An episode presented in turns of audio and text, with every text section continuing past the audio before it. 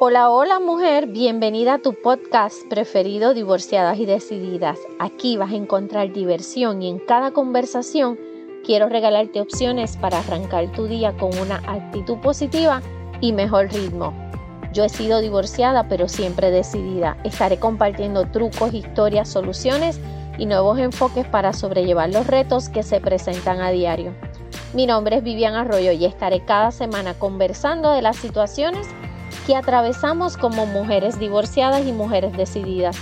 Aquí vas a descubrir cómo abrazar los cambios, completar cada meta, compaginar tus diferentes sombreros y mejorar la calidad de vida.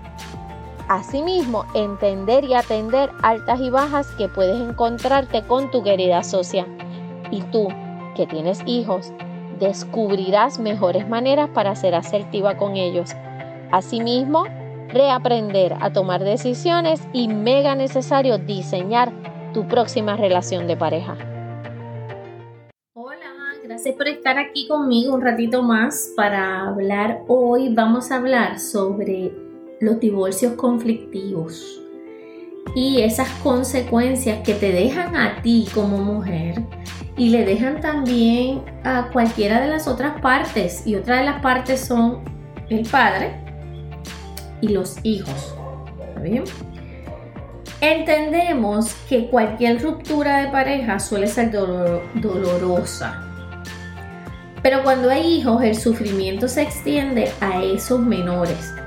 ¿Por qué? Porque el niño va a sufrir cuando se le hace partícipe de ese conflicto, el conflicto que existe entre los padres.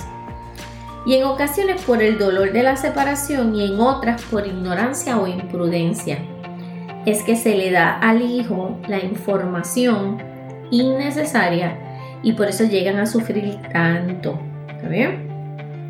Es bien importante que cuando los conflictos traspasan la delgada línea del respeto, tener mucho cuidado porque no se va a lograr dar marcha atrás y hay en ocasiones que se utilizan a los hijos como elementos de chantaje. Yo sé que tú que me estás escuchando no serías capaz de utilizar a tu hijo como un elemento de chantaje, pero las historias son muchas y son macabras. Pero aquí lo más doloroso es el daño emocional que se le causa y que lo va a arrastrar a lo largo de su vida si no se trata, o sea, si no se trabaja con esto, si no se le da la ayuda que necesita al niño en ese entonces. Entonces va a llegar a ser un adulto con necesidad también de ayuda psicológica. No hay nada malo en buscar ayuda psicológica. Esa es una de las mejores decisiones que tú puedes tomar en tu vida. Buscar ayuda. Esa es una de las mejores decisiones, punto.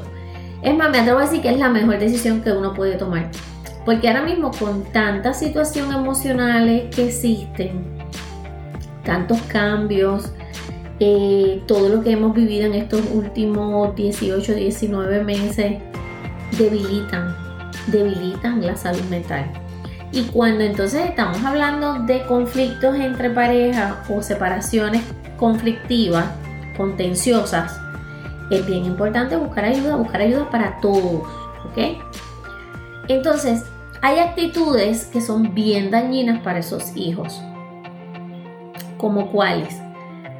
No se es consciente de las terribles consecuencias que actitudes negativas o actitudes pesadas entre los padres pueden, tener contra los hijos. Hay actitudes por parte de uno o de los dos progenitores que son bien dañinas. ¿Está bien?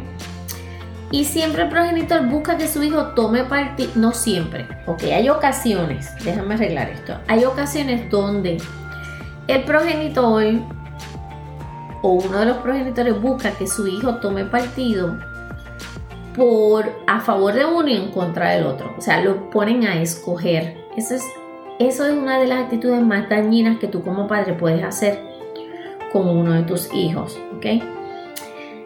Ante esa situación, ese menor se va a ver presionado a elegir a uno de los padres y le va a generar un conflicto de lealtades increíble que va a comprometer su estabilidad psicológica y emocional. ¿Está bien? Estamos hablando de esto mismo de asuntos emocionales y psicológicos que a veces tardamos en darnos cuenta que los están viviendo ellos. Por eso es que estoy hablando de esto contigo. Para levantar esa bandera y para que estés pendiente a cualquiera de estos cambios, ¿ok? Los niños no comprenden que quien debe protegerles le ocasiona sufrimiento. O sea, no entienden cómo papá y mamá, que es en quien yo más confío y con quien me sentía tan seguro, me está causando este sufrimiento ahora. Bien importante, hay unos síntomas que hay que observar y pueden presentar problemas a corto plazo como somatizaciones, o sea, dolores frecuentes de barriga, de cabeza, hasta desmayos y sentirse enfermos realmente. La problema, los problemas de esa regulación emocional, ese distanciamiento social, irritabilidad también, o aumento en comportamientos disruptivos, o sea, dificultades para dormir, sentimientos de culpa y deterioro académico. Esos son algunos de los síntomas que puede traer un divorcio contencioso. ¿Está bien? Y entonces, conforme vayan creciendo, puede verse afectada la forma en que los niños construyen relaciones con los demás. Algunos van a aprender que la manipulación, el engaño, la mentira o el chantaje son herramientas legítimas para conseguir reconocimiento, valoración o para haber cumplido sus deseos. Miren qué interesante. Lo que vivan es lo que ellos van a aprender como algo normal y útil en sus vidas. Y eso es bien doloroso. El chantaje, eh, la mentira, el engaño, no es necesario. Por eso yo sé que tú que me escuchas, puedes dejar claro que tú te divorcias de tu pareja, pero hay cosas que los niños no se tienen que enterar. O sea, hay cosas que no hay que hacerlos pasar por ellos, porque si tú mañana te mueres, em, van a quedar en manos de su otra parte sea, de papá o de mamá.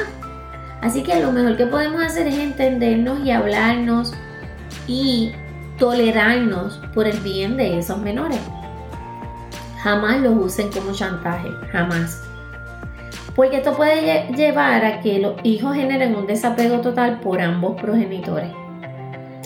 Y con uno por esa visión de manipulación y con el otro por el rechazo a recibir información negativa de manera constante. O sea, uno porque lo chantajeaba y el otro porque constantemente recibía retroalimentación negativa de la otra parte. Y es bien peligroso. Eso es lo que dicen los expertos, ¿ok? Yo viví una experiencia y me siento muy orgullosa de lo que logré. Porque créanme que mi divorcio fue bien contencioso fue bien doloroso. Y por ellas, por mis hijas, eh, logré hacer muchos ajustes. Pero siempre, siempre, siempre busque ayuda. ¿Está bien? ¿Cómo debería actuar entonces tú como papá o como mamá? Mira, tras la separación los niños deben adaptarse a una situación novedosa, como desconocida. Entonces, deben saber que no son responsables de la ruptura. Eso se le tiene que decir constantemente. Esto pasó por situaciones entre papá y mamá, porque papá y mamá son adultos. Cuando uno es adulto, cambia o hace cosas diferentes, cosas que ellos no se sientan responsables. En los casos de que hay custodia compartida, recuerda proporcionar estabilidad y seguridad para que se vayan adaptando con normalidad a esa nueva situación. ¿Está bien? Es decir, sus rutinas diarias, los horarios, las asignaciones, eh, pero también mantener y permitirle conservar las amistades, incluso las actividades extracurriculares. También es bien importante que los padres mantengan una relación cordial. Eso va a ser vital eso va a mantener a los niños alejados del conflicto. O sea, se puede, yo lo hice, se puede. Eh, no fue fácil, no te miento, pero tienes que estar en modalidad de hacer lo que sea por el bien de tus hijos, lo que sea. Y créanme que lo logré. Algún día les contaré muchos otros detalles y por último, hay que entender que el amor es incondicional, que no va a depender de las elecciones o preferencias de los hijos. es bien importante generar esos entornos seguros que estén basados en el respeto. Es uno de los deberes más importantes para ti como madre o para ti como padre. Yo espero que esta información les pueda servir un poquito de guía en situaciones, ¿verdad?, donde la separación es definitiva. Y te digo donde la separación es definitiva porque me acuerdo que ese in and out de volver y dejarnos, volver y dejarnos, eso es desastroso para todos. Eso no debe suceder. Por eso debemos tener bien clara, buscar ayuda y la orientación de pareja. Dar la milla extra hasta que estemos claros que no hay vuelta atrás. Porque si estamos volviendo y dejándonos, volviendo y dejándonos, es destructivo para todas las partes. Así que es mejor ir cuando ya estemos claros que la separación es inminente. Entonces estamos claros que no vamos a volver hacia atrás y no vamos a causar más daño o no nos vamos a causar daño nosotros mismos. ¿Está bien? Así que nada, espero que esta información te sirva de soporte en situaciones tan difíciles como es una separación, un divorcio y cuando hay niños más todavía. Te veo, te siento y te escucho la próxima semana. Gracias por estar aquí. Un abrazo. Pórtate como te dé la gana, pero por favor usa mascarilla. No bajemos la guardia. Los quiero. Bye. Gracias por haberte quedado aquí hablando conmigo hoy. En las notas voy a dejar los links para que puedas escribirme o si tienes alguna pregunta o algún tema que sugerir, sabes que no admito timidez.